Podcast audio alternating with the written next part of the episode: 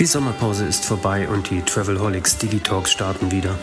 Wie immer treffe ich hier alle 14 Tage interessante Persönlichkeiten, rede mit ihnen über ihr Unternehmen, ihre Ideen, Marketingkonzepte und Produkte. Diesmal hat es mich nach Klagenfurt ins schöne Kärnten, die Genussregion, verschlagen und ich habe einen ganz tollen, inspirierenden Gesprächspartner getroffen, den wir jetzt gemeinsam kennenlernen sollten. Mein Name ist Roman Borch und ich wünsche wie immer viel Spaß beim Schlauhören. Hör dich schlau mit Travelholics, dem Podcast für Reiseexperten, denn wir reden mit den Profis. Ja, da bin ich in Klagenfurt gelandet, im schönen Kärnten und ich bin beim Pfau gelandet. Der Pfau ist eingeflogen und der Pfau ist eigentlich Valentin Latschen. Hallo Valentin. Hallo, grüß Gott. Ja, schön, dass ich endlich bei dir sein kann. Wir kennen uns schon eine Weile, das darf man erzählen. Ich habe hier schon den einen oder anderen Schnaps probiert, denn der Valentin ist ja, Schnapsbrenner oder wie würdest du deinen Beruf nennen? Ja, ganz einfach als Schnapsbrenner. Ein Schnapsbrenner, der die Natur ins Glas bekommt.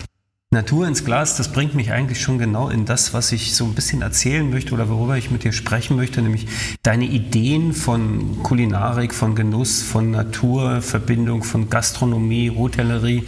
Du, also erstmal muss man ja sagen, du heißt Valentin Latschen, das heißt nicht Valentin V. Wie kommen wir zum V? V ist der Hofname, der Folgername, wo ich herkomme, von einem elterlichen Hof, das ja aus einer Landwirtschaft und einem Wirtshaus bestanden ist. Und der Hofname war Pfau. Und ich dachte mir halt, Pfau ist ein schönes Tier, ein stolzes Tier. Man heißt so vom Hof, warum nicht alles unter den Namen Pfau setzen?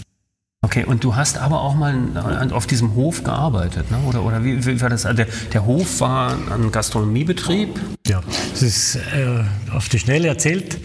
Äh, wir haben Zeit. Ja, wir haben Zeit.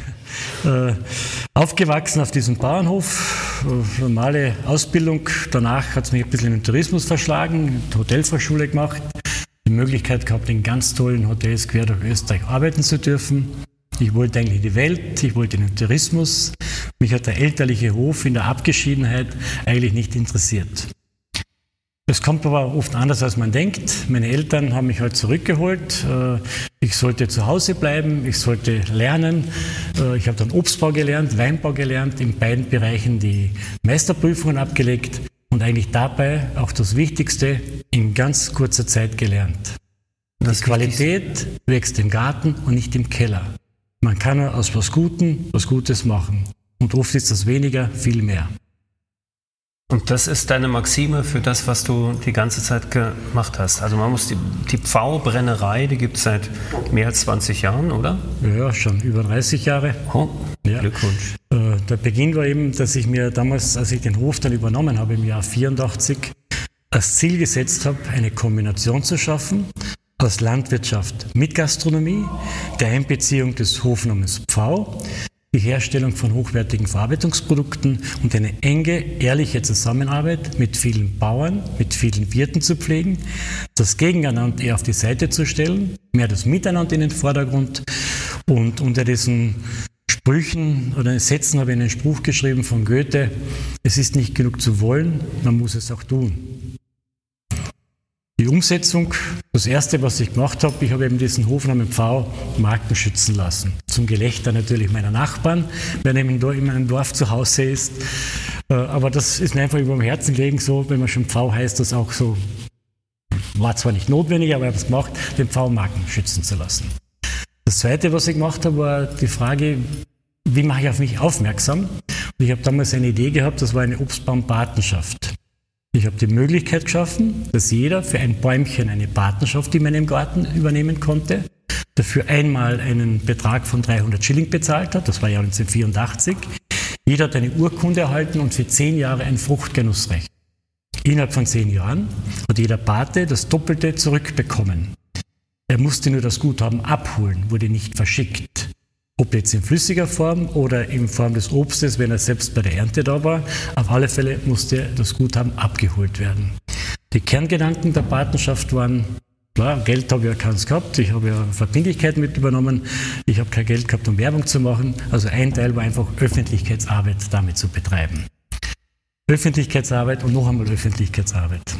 Der zweite Gedanke war, ich wollte damit schaffen, dass der Konsument wieder Bezug zum Produkt, zu einer Leistung, zu einem Menschen bekommt. Wenn jemand wieder weiß, was steckt hinter einem Produkt, hinter einer Leistung, dann wird er auch wissen, was etwas wert ist und stellt sich dann irgendwann nur mal die Frage, gönne ich es mir, wie oft gönne ich es mir oder gönne ich es mir nicht, aber ich weiß immer, was etwas wert ist ist ja fast ein bisschen wie beim Reisen, dass du tatsächlich halt auch immer den, den Wert des Produktes tatsächlich anerkennst. War es damals schwer, viele Paten zu finden oder waren deine Patenschaften sofort ausverkauft? Musstest du mehr Bäume pflanzen, weil mehr Paten da sein wollten? Naja, erwartet habe ich mir ungefähr 300 Paten in drei, vier, fünf Jahren.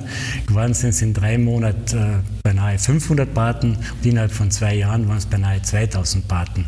Es war natürlich ein tolles Thema damals, weil es war ja spannend, die Leute haben das als witzig, als lustig, aber sehr sinnreich letztendlich auch empfunden. Und äh, wir standen auch in den Medien, ob das äh, im Hauptabendprogramm im Fernsehen war mit Sepp Forcher, ob das in der Presse, Salzburger Nachrichten war, ob das in deutschen Medien war. Es ging kreuz und quer durch alle Richtungen. Und damit ist natürlich das ein bisschen relativ schnell explodiert, positiv explodiert. Aber sehr viele Freunde und sehr viele Leute haben diese Partnerschaft auch verschenkt. Firmen an Geschäftspartnern. Äh, das sind ja Kunden dabei gewesen von MAN, von BMW, von in allen Himmelsrichtungen ging das. Und äh, diese, äh, wenn ich sage, eine Firma alleine hat einmal fast 100 Patenschaften gekauft und das an Top-Kunden verschenkt. Und viele haben auch den Kontakt dann zum Hof gesucht und waren auch da von der Politik. Es war vom Bundespräsidenten zum Bundeskanzler zum Landeshauptmann alles dabei.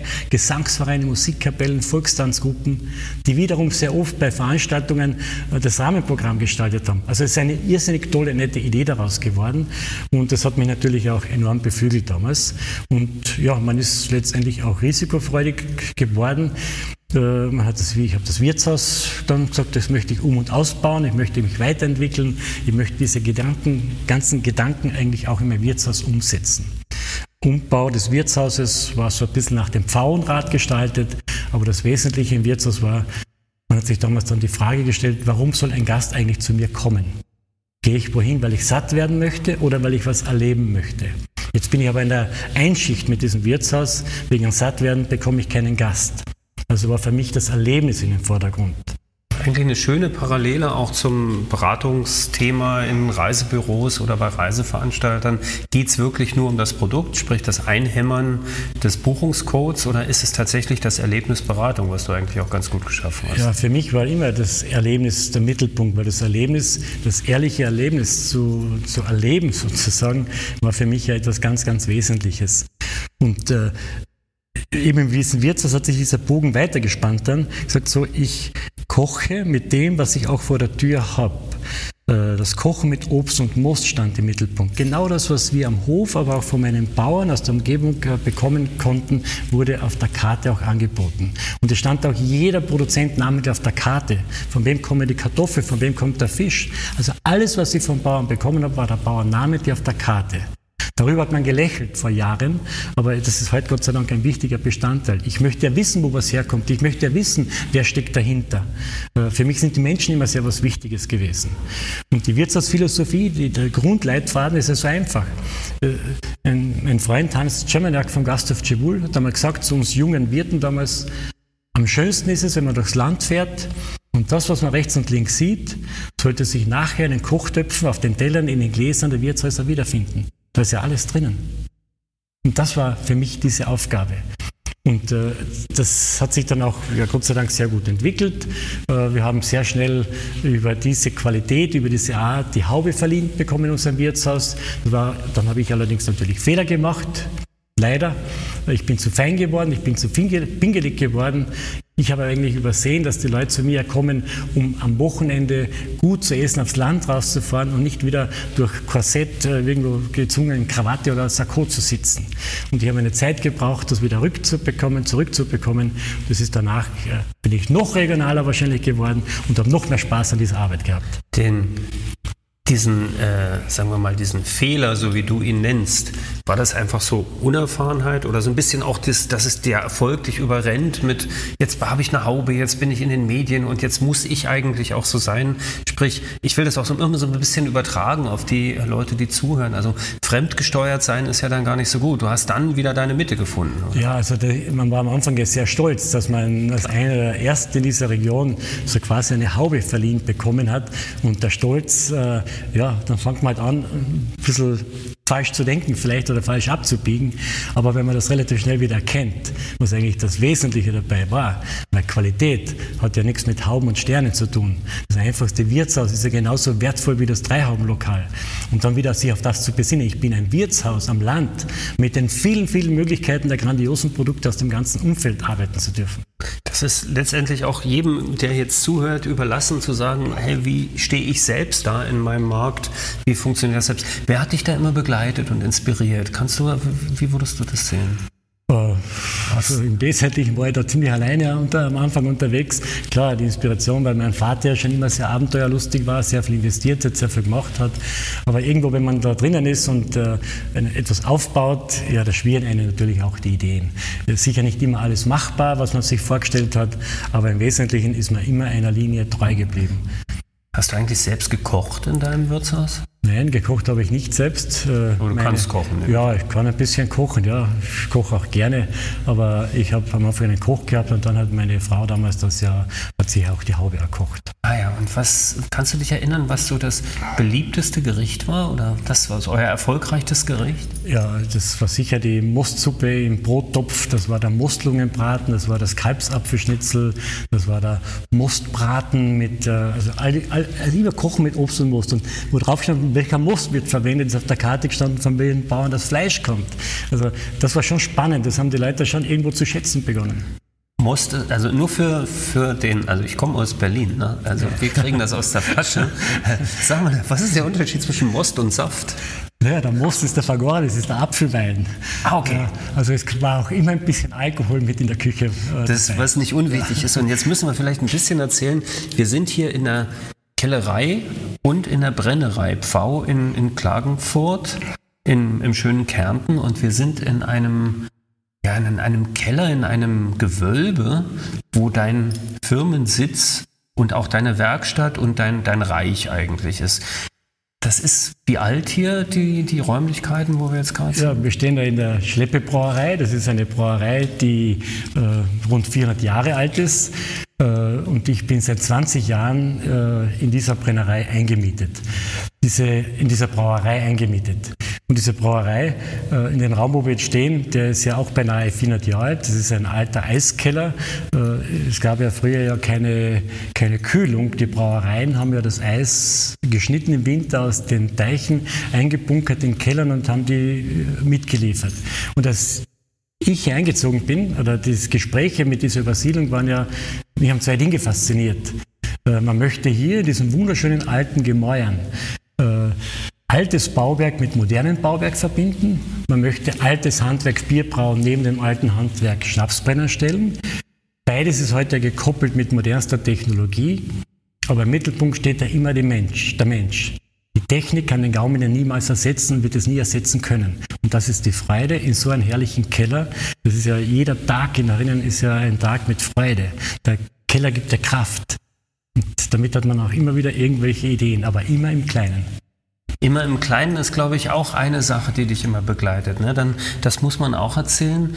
Die Schnapsbrennerei Pfau, in wie viele Länder liefert ihr so? Du, hast du das so im Blick? Oder in, in wie viele Betriebe kannst du das? Naja, wir sind nicht in, in großer Menge aufgestellt, aber Trotzdem freue ich mich, wir stehen von Schweden über Deutschland äh, bis über Belgien, Holland, wir sind bis auf die Bermudas vertreten, wir sind in Österreich von ganz tollen Hotels bis zum einfachsten Wirtshaus vertreten.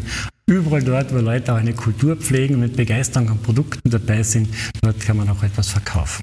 Und worauf ich hinaus wollte mit der Frage ist, das ist ja im Wesentlichen eine One-Man-Show. Ne? Du bist ja der Gründer, der Macher, der Innovator hier, der sich neue Sachen ausdenkt. Das heißt, dieses Thema nie stehen bleiben, sich immer weiter aufstellen und, und neue Sachen ausdenken. Wir haben hier im Vorfeld schon mal neue Produkte von dir gerade angeschaut. Ich war ganz fasziniert, was du dir wieder überlegt hast. Können wir gleich nochmal drüber reden. Das begleitet dich natürlich auch. Ne? Also es ist sehr klein, es bleibt im Kleinen. Macht es das besonders fein?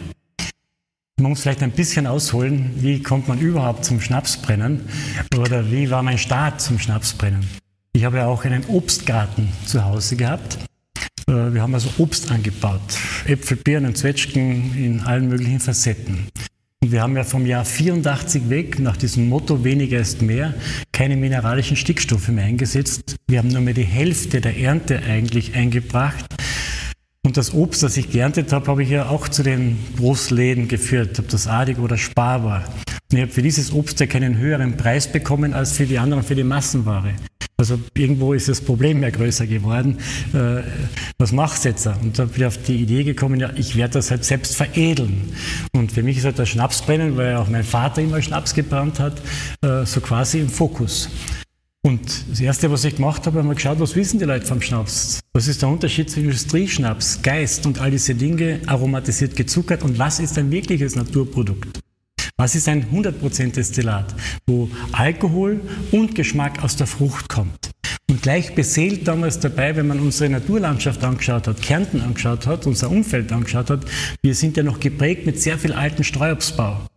Und er sagt, mit diesem Streuobstbau, ob das die Mostäpfelbirnenbäume oder die äh, Birnenapfelbäume sind oder die Zwetschgenbäume sind, äh, ich lese ja, ich sehe die vier Jahreszeiten vor mir. Diese Bäume im Winter, diese mächtigen Bäume mit Raureif oder Schnee bedeckt, die herrliche Blüte, das ist wie ein riesen Blumenstrauß. Das satte Grün im Sommer, Herbst, Ernte. Es wird geerntet, der Baum beginnt zu färben, die vierte Jahreszeit.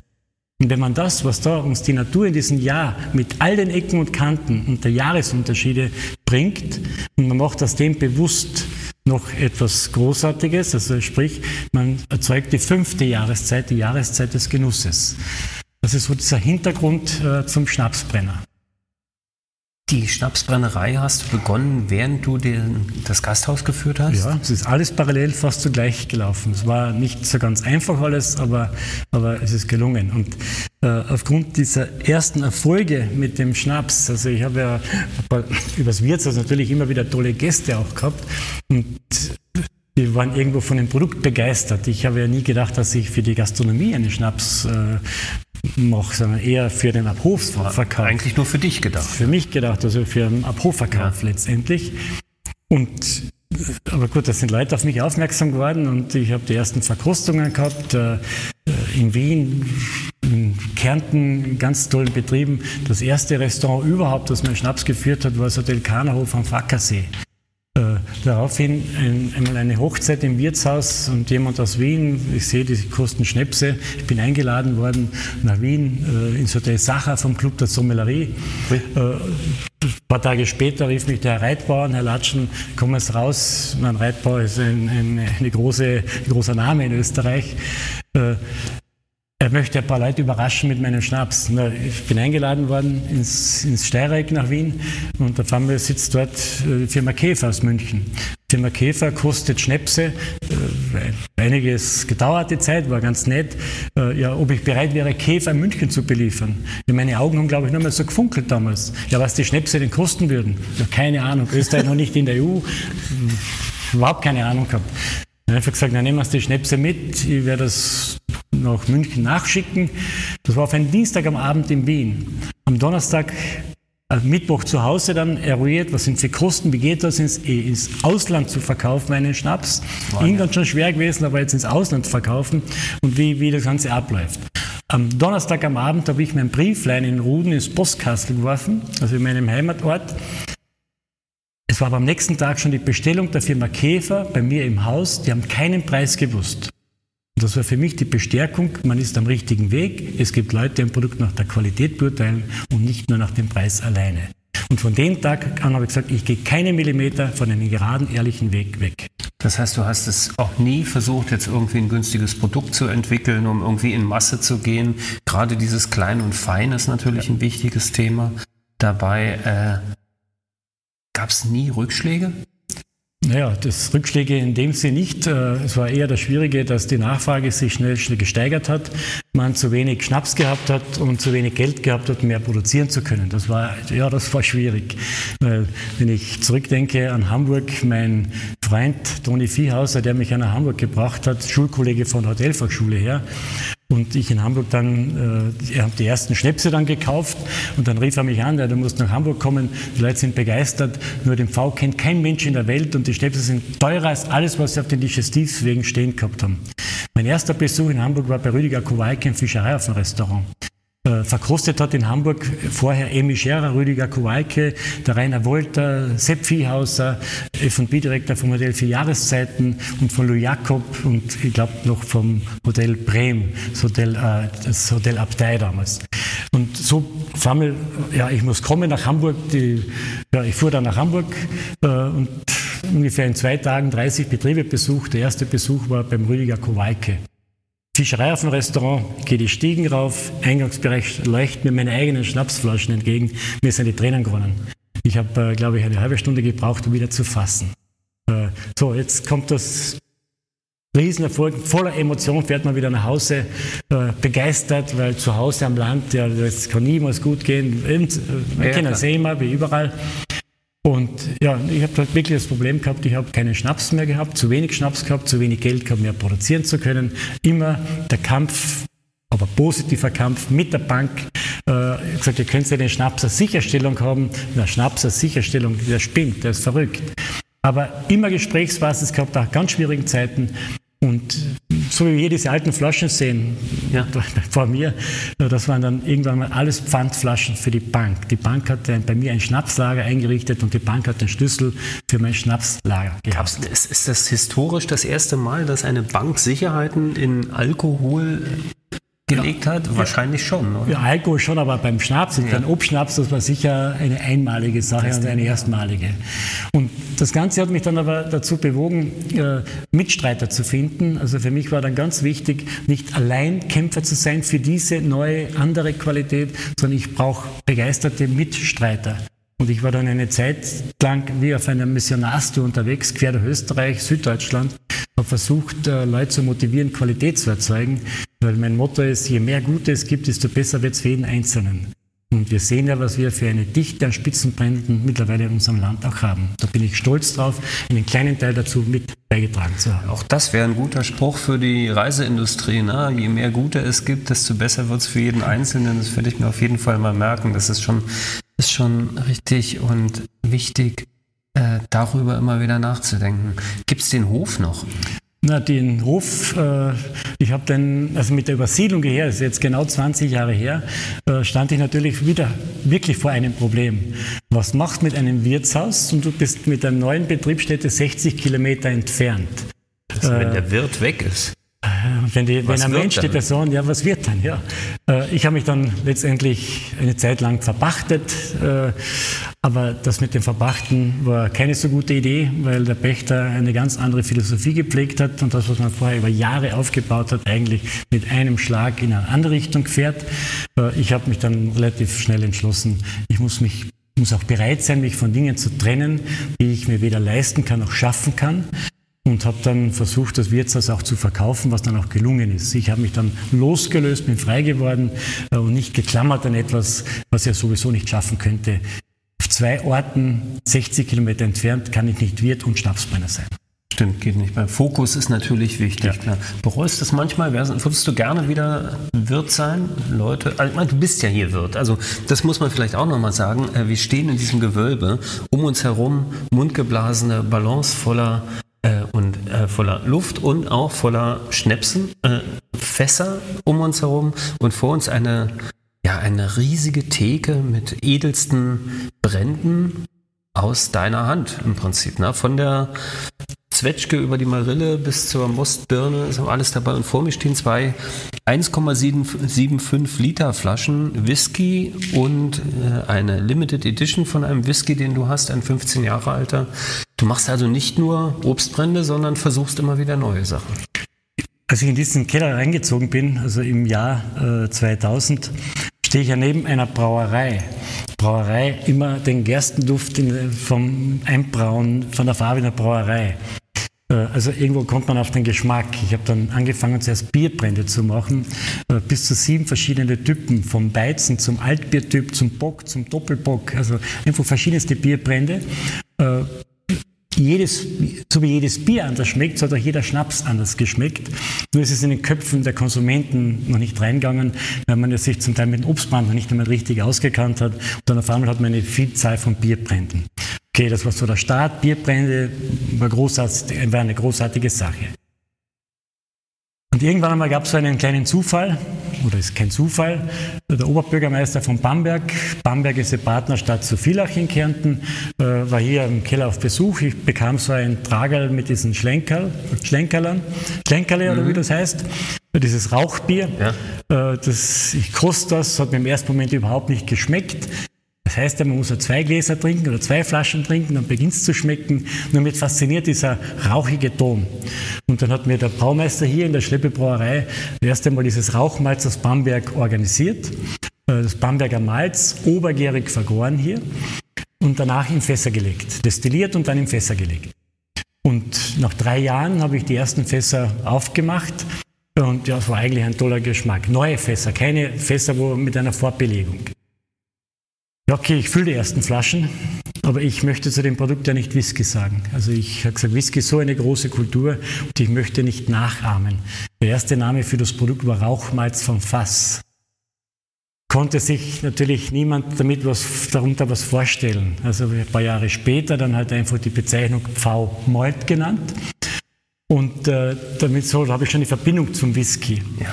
Und einige Jahre später, mit vielen, vielen tollen Leuten quer durch Österreich, vor allem auch durch die Jasmin Heider in Rockenreit, äh, haben wir eine Whisky-Gruppe, die AWA, gegründet, Austrian Whisky Association. Da bist sind, du Mitglied? Da bin ich Mitglied, 13 Betriebe mit ganz streng, strengen Regeln. Also bei uns geht es keine Gentechnikvermittel, kein, alles muss hier produziert werden, alles muss hier in Österreich gefüllt werden und es darf kein Zuckercouleur verwendet werden, sondern so wie das jeweilige Fass die Farbe abgibt und hergibt, so ist es auch in der Flasche. Und so bin ich eigentlich irgendwo in diesen Jahren auch zum Whisky gekommen. Und dieser Limited Edition, ja, das war eine nette, schöne Geschichte. Ein Fass habe ich nie angerührt. Und da und dort, wenn Besucher da waren, machst du halt das Fass auf und lass halt probieren. Ja, wann füllst du das? Das möchte ich kaufen. Und, und irgendwo habe ich gesagt, nein, das verkaufe ich überhaupt nicht, das schenke ich mir selbst. Und so ist es auch geblieben, obwohl ja mein schwedischer Händler und auch aus London jemand, ja, die wollten das Fass kaufen. Nur irgendwo war ich dann stur, gesagt, nein, das gebe ich nicht mehr her. Und dann kam aber so das Jahr 2017, Freunde von mir, ja, du hast ja Jubiläen, du hast ja, da liegt ja was 15-Jähriges und äh, du bist ja 30-jähriger, 30 Jahre gewerblicher Schnapsbrenner und der 60. Geburtstag, mach doch was draus. So, dann habe ich halt das Fass, haben wir oben eingereicht von diesem Fass, tolle Bewertung bekommen. Okay, äh, man füllt das ab. Eine Limited Edition sind genau 487 Flaschen gefüllt worden. Dann, ja, zu welchem Preis wird das verkauft? Mein Freund, Händler in Essen, der Thomas Göde, sagt, er würde keine Flasche, aber nur 35er Größe, unter 200 Euro verkaufen. Ich sagte, ja, spinnt äh, in Österreich, in Kärnten, äh, eine Whisky, wenn man den Namen nicht einmal gescheit kennt, im V-Whisky, äh, sowas zu verlangen. Sagt er ganz ja, und dann Strich habe ich gesagt, was soll ich, man macht eh irgendwo eine Fantasierechnung. Und dann haben wir einfach diese drei Jubiläen zusammengezählt, 15, 30 und 60, das ist auch der Preis für diese Flasche. Okay. Und ich weiß von jeder Flasche, wo sie hingegangen ist. Ich habe jeden Namen aufgeschrieben. Äh, und das ist für mich in Erinnerung wichtig zu wissen, wer hat diese Flaschen gekauft. Steht eine in Berlin, ne? Ich glaube, eine steht auch in Berlin. Ja, ja das steht auch in Berlin. Hoffentlich steht es in Ringer. Gut umgehen damit. Das steht da gut und, ja, und ich werde sie auch in Ehren halten, ja. auf jeden Fall. Das ist richtig. Nein, ich bin, glaube ich, zum sechsten oder siebten Mal hier zu Besuch. Äh, es ist immer wieder spannend, äh, mit dir zu reden und so. Ich muss vielleicht auch kurz erzählen, wie ich damals zum V kam.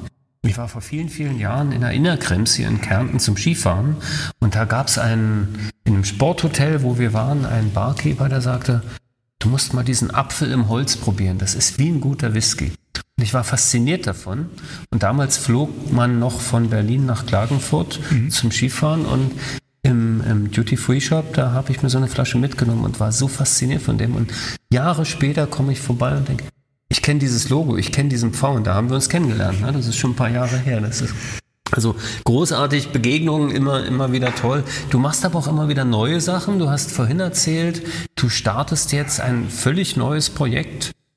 Und zwar fängst du an, ja, wie soll man sagen, also nicht mit Botanicals zu arbeiten oder mit Infusionen, aber schon irgendwie äh, Gin zu produzieren und auch irgendwie äh, ja, neue Geschmäcker in, in, deine, in deine Brände zu bringen, richtig?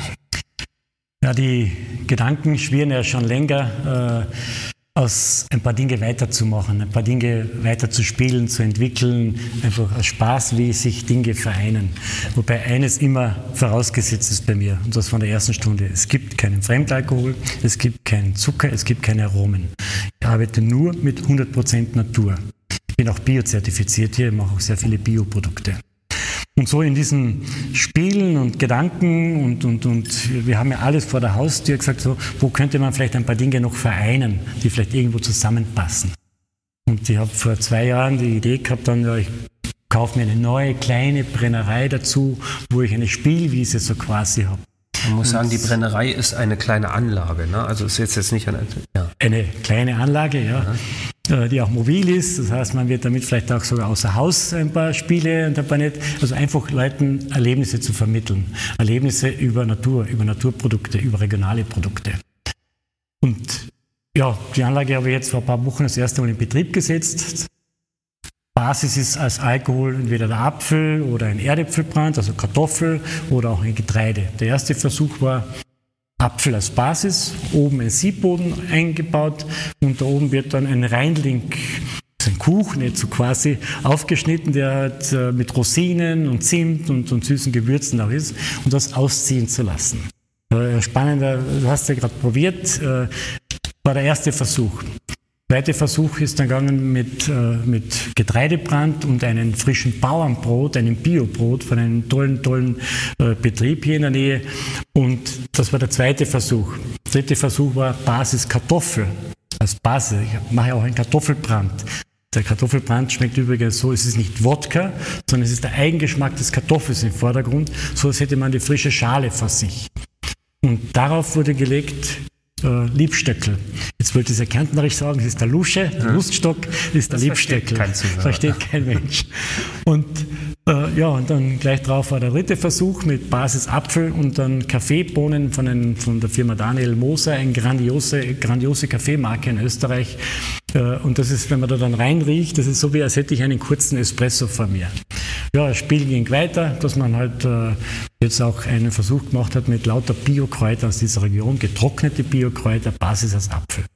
Und das möchte ich jetzt einfach in der nächsten Zeit weiterentwickeln, weiterspielen, aber nicht um große Produkte herzustellen, sondern im Kleinen viele, viele exklusive, spannende regionale Produkte. Das ist das, was dich auch so treibt, immer wieder die Idee, neue Sachen auszuprobieren, sich dann zu fokussieren und zu sagen, ja, das mache ich weiter. Das, also ist es eher mehr der Spaß an der Geschichte, das Entdecken und nicht so sehr das, der große Kommerz, so verstehe ich es. Von etwas muss man erleben auch. Also ich, äh, schon immer, dass man das, was man macht, irgendwann einmal auch verkaufen möchte.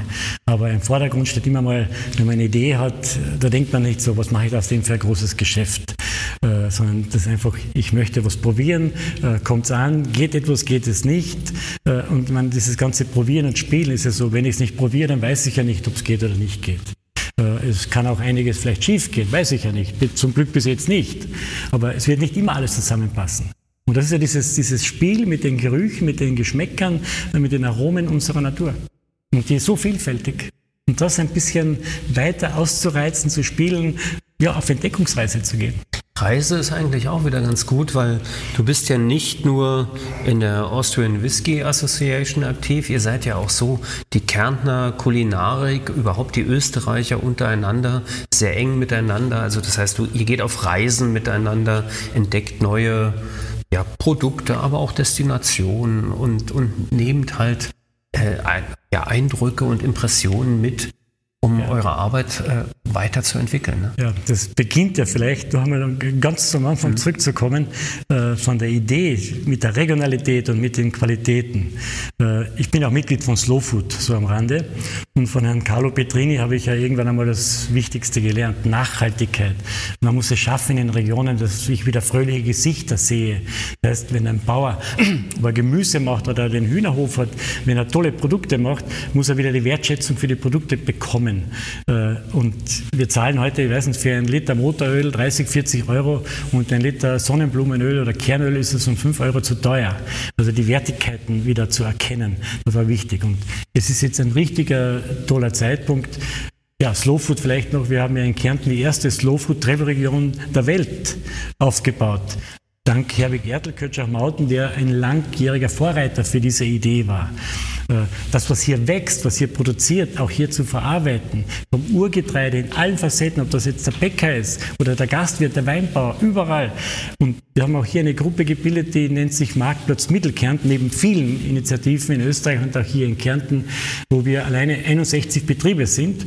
Äh, das geht vom Handwerker bis zum Goldschmied, bis zum äh, Bauernhof, bis zum Wirtshaus, bis zum Weinbauern, bis zum Bierbrauer, bis zum Schnapsbrenner, wo wir also gemeinsam gemeinsam, jeder mit Freude in seinem Betrieb arbeitet und uns untereinander austauschen, auf Entdeckungsreisen gehen. Natürlich wieder, Reisen bildet ja, ja. ja. Wir gehen tatsächlich, fahren in Regionen und lernen tolle andere Betriebe kennen.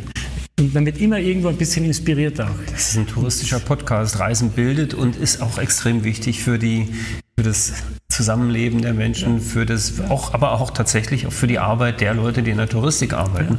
Völlig klar erdgebundene Reisen, das heißt Autoreisen, auch Reisen nach Österreich, Kärnten. Ich, ich sehe es ja gerade hier, die äh, Orte sind nicht super voll, aber äh, man sieht wieder viel Tourismus hier.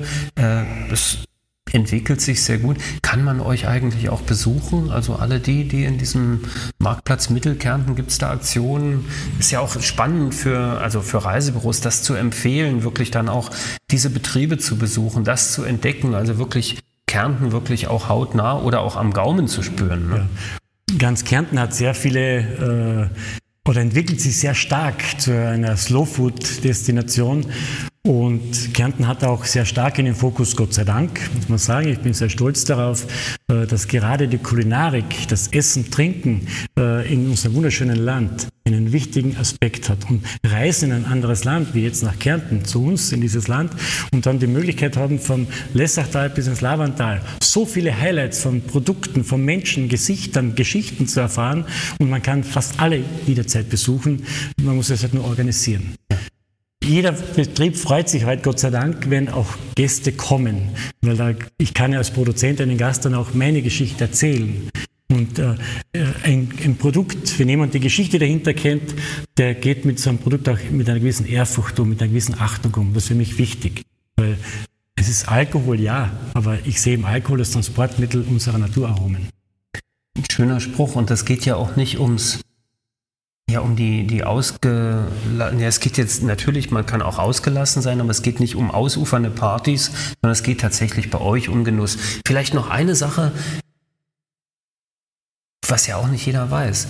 Also so ein paar Fachdinge. Ne? Du hast schon immer wieder gesagt, Brand mhm. und nicht Geist. Mhm. Was ist der Unterschied? Ja, es gibt äh, von der Obstbranderzeugung so drei große Linien. Der größte Teil in Europa, auch in Österreich, das ist das Erzeugen reinen Alkoholes aus Kartoffel, Getreide, Mais, Zuckerrüben, Holz, wo auch immer, alles, was Stärke in sich hat. Es wird einfach absolut reiner Alkohol erzeugt. Das ist nichts Minderwertiges, es ist hochwertiger reiner Alkohol. Dieser Alkohol wird dann verschnitten mit Teilen aus der Natur gewonnen oder auch nur aromatisiert, parfümiert, gaumenfreundlich hergerichtet. Also nochmal, das ist nichts Negatives, aber es kommt der Geschmack nicht aus der Frucht, sondern der wird dem Alkohol zugesetzt. Die zweite Art, größere Gruppe, das sind die Geiste. Da kennt man vielleicht den Himpergeist, den Schlehengeist oder den Haselnussgeist und all diese Dinge.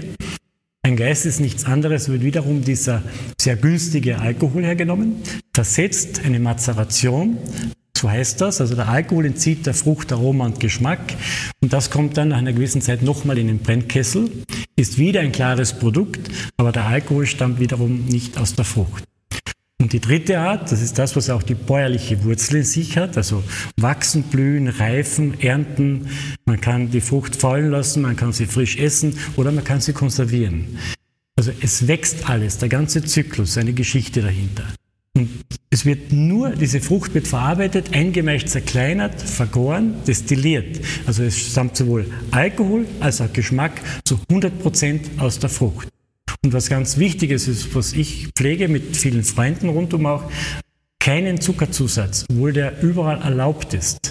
In verschiedenen Ländern in verschiedenen Mengen. Nur für mich hat ein Zucker im Schnaps nichts verloren, weil über die Vergärung, über die Destillation gibt es keinen Zucker mehr. Warum soll hinten noch auf einmal in dem Produkt das, das wieder reintun, sein? was schon raus ist? Ich möchte, dass die Leute wieder lernen, wie schmeckt eine frische Frucht und eine frische Frucht, wenn ich sie im Obstkorb von mir habe, wo ich noch die Schale schmecke, auch also eine leichte Bitterstoffe, das möchte ich, dass man das ein bisschen ins Produkt verfolgen kann. Und diese, diese, dieser Geschmack der Frucht muss ich bis ins Glas bringen, mit den Ecken und Kanten. Die Schnäpse können auch eckig, hart, rund sein. Alles, aber gewisse Ecken und Kanten sollten da sein aus meiner Sicht. Weil die Natur hat Ecken und Kanten und der Mensch, der daran arbeitet, hat auch Ecken und Kanten. Und das sollte sich im Produkt wiederfinden. Letztlich der Charakter des aller derer, die ja. an diesem Produkt mitgearbeitet ja. haben. Ne? Und Von Natur bis zum Brennmeister. Ja. Und das darum ist auch so schön, wenn es viele, viele gute Schnapsbrenner gibt. Wir reden ja nicht von besser, schlechter. Ich sage, Qualität setzen wir voraus. Wir reden von anders, das Anderssein auch zulassen. Weil dieselbe Frucht, die Zwetschge, die in Vorarlberg wächst oder in Kärnten, Ober- oder Unterkärnten oder in Burgenland wächst, ist ein anderes Klima. Und wenn jeder aber alles perfekt macht, habe ich auf einmal eine Vielzahl von Spitzenprodukten vor mir. Und das ist dann Genuss, wenn ich einmal von fünf Brennen oder zehn Brennen eine Sorte nebeneinander habe. Und ich sage hinten auch, ja, mir schmeckt zwar der besser, aber wir reden nicht von besser, schlechter, sondern von anders. Und wie stehst du zu dem, sagen wir mal, zu den industrialisierten Herstellungsgeschichten, zu den Massenprodukten? Es gibt ja zum Beispiel aktuell, also in Berlin, das ebbt jetzt schon wieder ein bisschen ab, aber es gab eine große Gin-Welle. jeder hat Gin gemacht. Na, ist ja relativ einfach, Gin herzustellen, glaube ich. Ja, Gin ist eigentlich sehr einfach herzustellen, Alkohol weil man den Alkohol und, und, dann jeder nach seinen Gutdünken seine Gewürze, Kräuter, Botanicals, äh, also das ist keine, keine große Prozedur. Äh, also für mich keine große Kultur in der Herstellung. Eine große Kultur in der Herstellung ist jeder Rum, jeder Whisky, jeder Obstbrand. Und der Gin-Boom, ja, der ist nach wie vor da. Ist auch, also du machst jetzt auch einen Gin, ne? Ich trinke auch gerne Gin, ja, aber der Gin, den ich so im, in der Vorbereitung habe, äh, weicht ein bisschen ab von dem herkömmlichen, oder weicht sehr weit ab von den herkömmlichen Gin-Produktionen, weil nämlich ich mir gesagt habe, wenn ich sowas mache, muss der erste Alkohol auch bei mir im Keller erzeugt werden. Und das ist wiederum die Basis aus der Region und nicht mit Fremdalkohol. Alles klar, du hast, du hast mir neulich mal erzählt, dass du äh, dass ein, ein, Liter reiner Alkohol um 2,50 Euro zu kaufen ist. Ja. Und wenn du ihn aber produzierst, also wenn es wirklich aus deinem Keller kommt, dann kostet er eher so um die 20. Ja, der, der, der erste, also wenn ich sage, der reine Alkohol ist ja sehr günstig zu beziehen. Wenn ich sage, ich gehe jetzt den, den kann Schritt, ich bei Amazon kaufen, oder? Ja, ja, kann, an jedem Laden kann man das mehr oder weniger kaufen. Äh, beziehungsweise reine Alkohol kauft man dann über die jeweilige Monopolstelle oder diese äh, Verkaufsstellen für die Betriebe, wo man Alkohol beziehen kann. Wenn ich aber sage, diesen Weg, den ich gehe, ist ja der erste Schritt, weil ich ja schon den Mostapfel, Birne oder das Getreide habe, liegen wir ja schon bei 18, 20 Euro für Liter vom, beim ersten Schritt. Äh, aber ich spiele damit und ich denke, dass in Kürze vielleicht schon mal ein Produkt. Ich bin sehr gespannt auf das, was als nächstes aus dem Hause Pfau kommt. Das finde ich großartig, dass wir ein bisschen gesprochen haben. Wir werden uns jetzt vielleicht noch mal dem einen oder anderen äh, Verkostungsglas zuwenden. Äh, Valentin, recht herzlichen Dank. An alle Zuhörer danke fürs Zuhören und ja, das war diesmal ein bisschen hochprozentig. Äh, wir leben ja immer noch in der Corona-Krise und Wilhelm Busch hat ja mal gesagt, das ist ein Brauch von Alters, wer, wer Sorgen hat, hat auch Likör. Likör machst du aber nicht, ne? Nein, weil ich ja keinen Zucker, kein Aroma und nichts bei mir im Betrieb Dann bleiben wir auch bei dem, was hier ist und allen Zuhörern sei angeraten, die Parallelen selber herauszuziehen und die Lehren für ihr eigenes Geschäft. Danke, Valentin. Gerne. Und danke fürs Zuhören. Ciao. Bis zum Schluss gehört? Großartig. Danke und bis zur nächsten Episode von Travelholics, dem Podcast für Touristiker.